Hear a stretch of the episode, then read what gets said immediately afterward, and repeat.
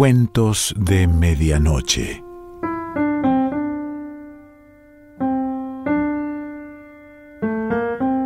El cuento de hoy se titula La balada del falso Mesías y pertenece a Moasir Shliar.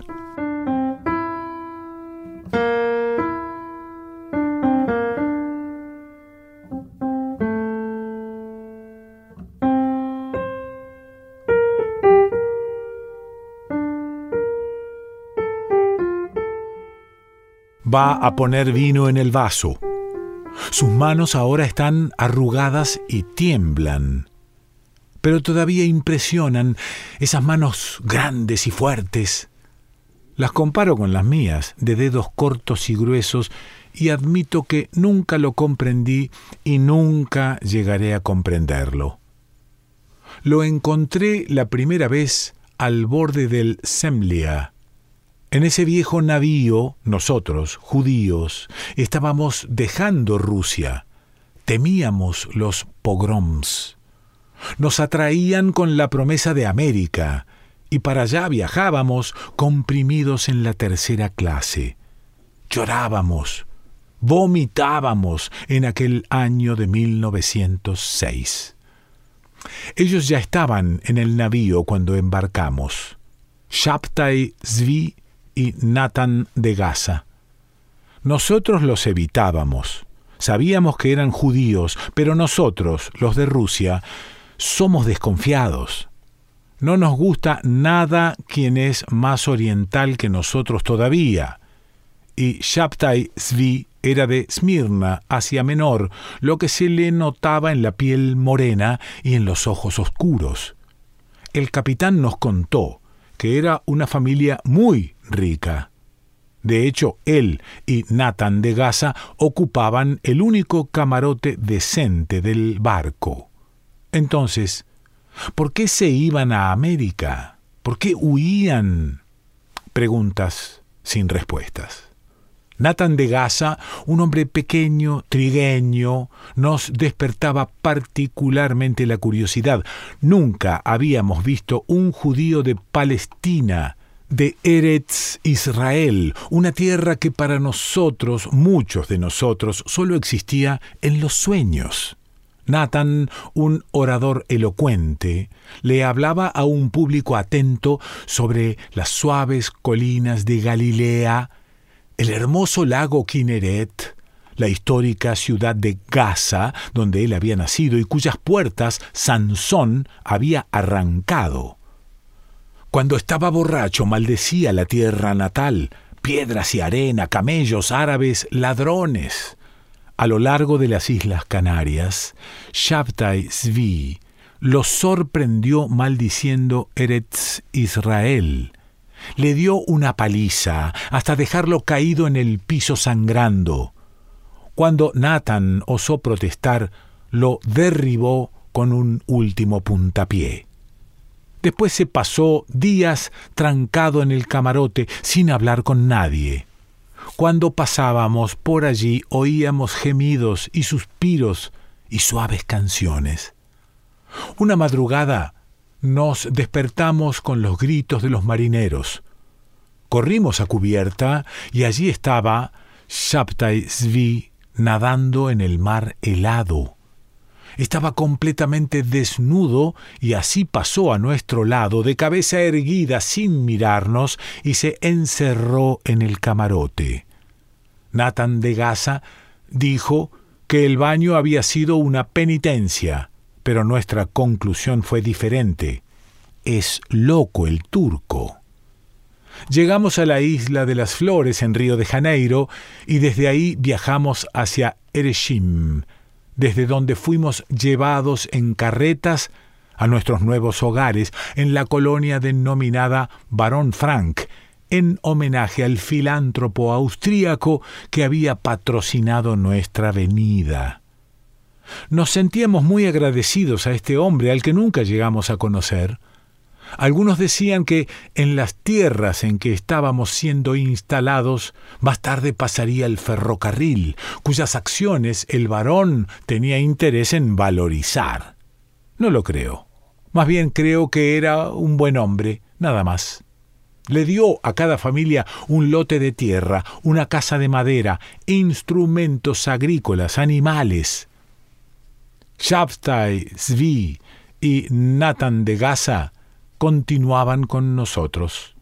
Recibieron una casa, aunque el representante del varón no le agradó nada la idea de ver a los dos juntos bajo el mismo techo. Necesitamos familias, dijo con tono incisivo, y no gente rara. Shabtai Zvi lo miró. Era tal la fuerza de su mirada que nos quedamos paralizados. El agente del varón se estremeció. Se despidió de nosotros y se fue apresuradamente. Nos abocamos al trabajo. ¿Cómo era dura la vida rural? Talar árboles, labrar, sembrar. Las manos se nos llenaban de callos de sangre. Durante meses no vimos a Shabtai Zvi. Estaba clausurado en su casa. Aparentemente el dinero se le había terminado porque Nathan de Gaza deambulaba por la villa pidiendo ropa y comida. Anunciaba que en breve Shabtai Zvi resurgiría trayendo buenas nuevas para toda la población. ¿Pero qué andará haciendo? preguntábamos. ¿Qué hacía? Estudiaba. Estudiaba la Cábala, la obra maestra del misticismo judaico, el libro de la creación, el libro del brillo, el libro del esplendor, el ocultismo, la metempsicosis, la demonología, el poder de los nombres. Los nombres pueden exorcizar demonios. Quien conoce el poder de los nombres puede caminar sobre el agua sin mojarse los pies, y eso sin hablar de la fuerza del nombre secreto, inefable e impronunciable de Dios. La ciencia misteriosa de las letras y de los números. Las letras son números y los números son letras. Los números tienen poderes mágicos y las letras son los escalones de la sabiduría. Es entonces que surge en Barón Frank el bandido chico diablo, Viene de la frontera con sus feroces secuaces. Huyendo de los alas anchas, se esconde cerca de la colonia, roba, destruye y se burla. Riéndose, nos mata a los toros, les arranca los testículos y se los come casi crudos. Y amenaza matarnos a todos si lo denunciamos a las autoridades. Como si no bastase ese infortunio, cae una lluvia de granizo que arrasa las plantaciones de trigo. Estamos inmersos en la más profunda desesperación cuando Shabtai Zvi reaparece. Está transfigurado. El ayuno le devastó el cuerpo robusto, los hombros están caídos, la barba, ahora extrañamente gris, le llega a la mitad del pecho. La santidad lo envuelve, brilla en su mirada. Camina lentamente hasta el final de la calle principal. Nosotros dejamos nuestras herramientas, nosotros salimos de nuestras casas, nosotros lo seguimos. De pie sobre un montículo de tierra, Shabtai Svi nos habla. Que el castigo divino caiga sobre vosotros se refería a Chico Diablo y al granizo. Habíamos atraído la ira de Dios, ¿y qué podríamos hacer para expiar nuestros pecados? Debemos abandonar todo, las casas, la labranza, la escuela, la sinagoga. Construiremos nosotros mismos un navío, el casco con la madera de nuestras casas, las velas con nuestros chales de oración, cruzaremos el mar, llegaremos a Palestina, a Eretz Israel, y allá, en la santa y antigua ciudad de Sfat, construiremos un gran templo. ¿Y esperaremos allá la llegada del Mesías? preguntó alguien con voz trémula.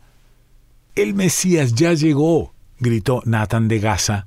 El Mesías está aquí. el Mesías es nuestro Shabtai Zvi. Zvi abrió el manto en que se enrollaba. Reculamos horrorizados.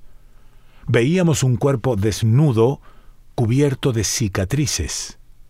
En el vientre, un cinturón erizado de clavos cuyas puntas se le enterraban en la carne. Desde aquel día no trabajamos más. Que el tal bandido destruyera las plantaciones. Que chico diablo robase los animales. Total, nosotros nos íbamos de allí. Derribábamos las casas jubilosos. Las mujeres cosían telas para hacer las velas del barco. Los chicos recogían frutas silvestres para hacer conservas. Natán de Gaza recogía dinero para, según decía, sobornar a los potentados turcos que dominaban la Tierra Santa.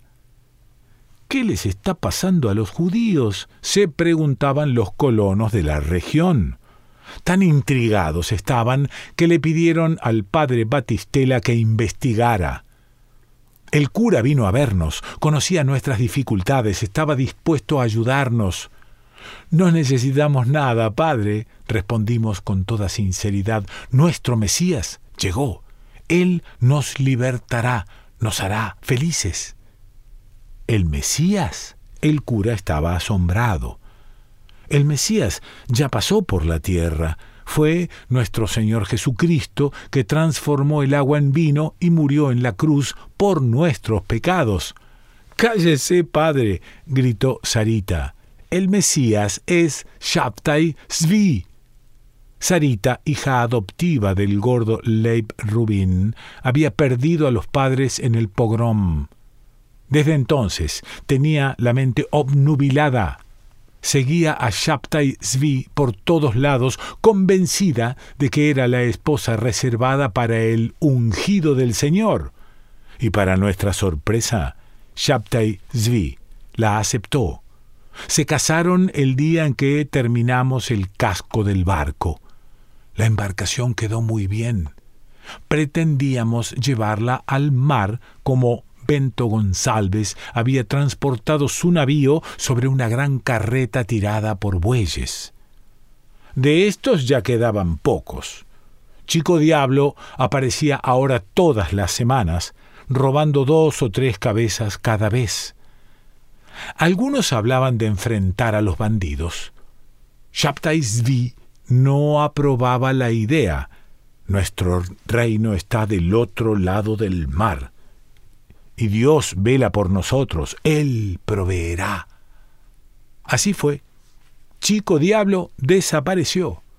Durante dos semanas trabajamos en paz, ultimando los preparativos para la partida. Un buen día un sábado por la mañana, un jinete entró al galope a la villa. Era Gumercindo, lugarteniente de Chico Diablo. Chico Diablo está enfermo, gritó, sin bajarse del caballo. Está muy mal. El doctor no acierta el tratamiento. Chico Diablo me mandó a llevarle el santo de ustedes para que lo cure. Nosotros lo rodeábamos en silencio. Y si él no quiere ir, continuó Gumercindo, vamos a quemar la villa entera. ¿Oyeron? Ya voy, gritó una voz fuerte. Era Shabtai Svi. Le abrimos camino, se aproximó lentamente, encarando al bandolero. Apéate. Gumercindo se bajó del caballo, Shabtai Svi montó. Anda adelante, corriendo. Se fueron los tres. Primero Gumercindo corriendo, después Shabtai a caballo y cerrando el cortejo, Nathan de Gaza montando en un jumento. Sarita también quiso ir, Leib Rubin no la dejó. Nos quedamos reunidos en la escuela todo el día. No hablábamos, nuestra angustia era enorme. Cuando cayó la noche oímos el trote de un caballo, Corrimos a la puerta. Era Nathan de Gaza sin aliento. Cuando llegamos, contó, encontramos a Chico Diablo acostado en el piso. Cerca de él un curandero hacía brujerías. Shabtai Zvi se sentó cerca del bandido, no dijo nada, no hizo nada, no tocó al hombre, solo se le quedó mirando. Chico Diablo levantó la cabeza, miró a Shabtai Zvi, dio un grito y murió. Al curandero lo mataron allí mismo. De Shabtai Zvi no sé nada. Vine aquí a avisar. Corran, huyan. Nos metimos en las carretas y huimos a Ereshim. Sarita tuvo que ir a la fuerza. Al día siguiente, Leib Rubin nos reunió. No sé lo que están pensando hacer ustedes, dijo, pero lo que es yo ya estoy harto de todas estas historias. Barón Frank, Palestina. Lo que voy a hacer es irme a Porto Alegre. ¿Quieren ir conmigo? ¿Y Shabtai preguntó Nathan de Gaza con voz trémula. ¿Era remordimiento lo que sentía? Que se vaya al diablo ese loco, gritó Leib Rubin. No nos trajo más que desgracias. No diga eso, papá, gritó Sarita. Es el Mesías. ¿Qué Mesías ni ocho cuartos? Terminá de una vez. ¿No oíste lo que dijo el cura? El Mesías ya vino, ¿está claro? Transformó el agua en vino y todo eso, y nosotros nos vamos. Tu marido, si está vivo y si está bien de la cabeza, que nos siga. Yo tengo la obligación de cuidarte, y voy a cuidarte, con marido o sin marido. Viajamos a Porto Alegre, judíos bondadosos nos hospedaron y para nuestra sorpresa, Shabtai Zvi apareció unos días después. Nos lo trajeron los a las anchas, que habían atrapado a todo el bando de Chico Diablo. Uno de los soldados nos contó que habían encontrado a Shabtai Zvi sentado en una piedra, mirando el cuerpo de Chico Diablo. Desparramados por el piso, los bandidos, borrachos, roncando. Había vacas carneadas por todas partes y vino. Nunca vi tanto vino. Todo lo que antes tenía agua, ahora tenía vino. Botellas, cantimploras, baldes, palanganas, barricas. Las aguas de un charco estaban rojas. No sé si era sangre de las reses o vino, pero creo que era vino. Ayudado por un pariente rico, Leib Rubin se estableció con un negocio de haciendas. Después pasó al ramo de inmuebles y posteriormente abrió una financiera. Reunió gran fortuna. Shabtai Zvi trabajaba en una de sus firmas, de la cual yo también era empleado. Nathan de Gaza se mezcló con contrabandistas, tuvo que huir y nunca más fue visto. Desde la muerte de Sarita, Shabtai Zvi y yo solemos encontrarnos en un bar para tomar vino. Y ahí nos quedamos toda la noche. Él habla poco, y yo también. Él sirve vino y tomamos en silencio. Cerca de la medianoche, él cierra los ojos, extiende las manos sobre el vaso y murmura palabras en hebreo, o en arameo, o en ladino, el vino se transforma en agua. El dueño del bar opina que es nada más un truco. De mi parte, tengo mis dudas. Moacir Schlier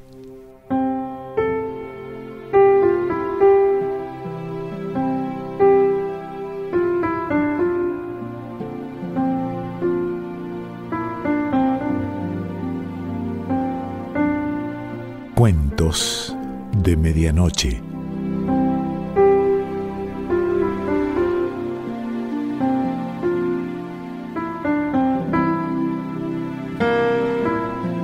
Selección Pancho Mondino. Idea y lectura Quique Pessoa.